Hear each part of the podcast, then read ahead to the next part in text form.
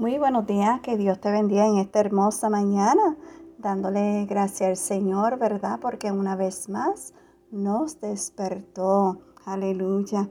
Así que vamos a comenzar el día con un café con mi amado Dios y el tema de hoy es los que siguen de lejos.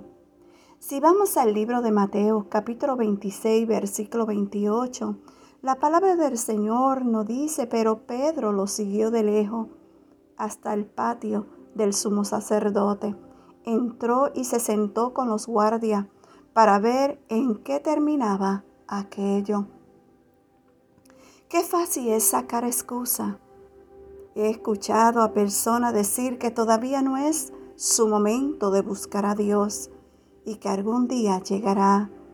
Pero, ¿qué nos hace pensar de que tendremos una nueva oportunidad?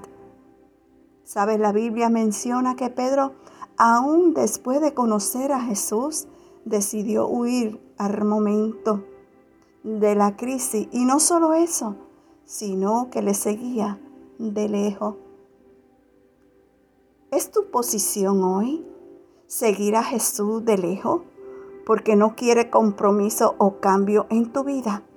Mm, debería tomar la decisión de seguirlo de verdad Hoy te digo, decídete.